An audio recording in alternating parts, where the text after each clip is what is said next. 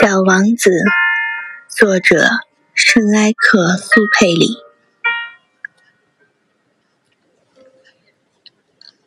他常常说：“如果我叫一位将军变成一只海鸟，而这位将军不服从我的命令，那么这就不是将军的过错，而是我的过错。”小王子腼腆的试探道。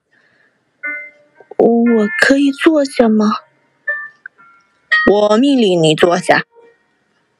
国王一边回答，一边庄重的把他那白底黑花皮袍大襟挪动了一下。可是小王子感到很奇怪：这么小的行星，国王对什么进行统治呢？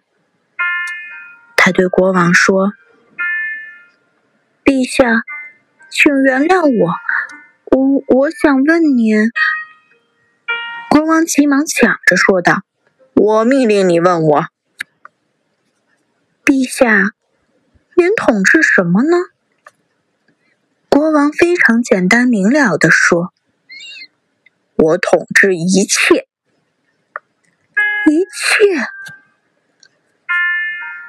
国王轻轻的用手指着他的行星。和其他的星星，以及所有的星星，小王子说：“统治这一切，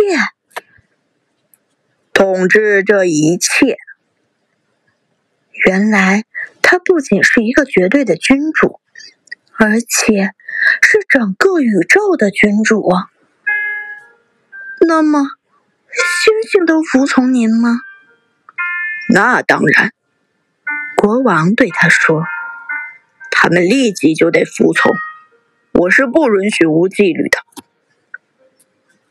这样的权利使小王子惊叹不已。如果掌握了这样的权利，那么他一天就不只是看到四十三次日落，而是可以看到七十二次，甚至是一百次或是二百次日落，也不必要去挪动椅子了。于是，他想起了他那被遗弃的小星球，心里有点难过。他大胆的向国王提出了一个请求：“我想看日落，请求您命令太阳落山吧。”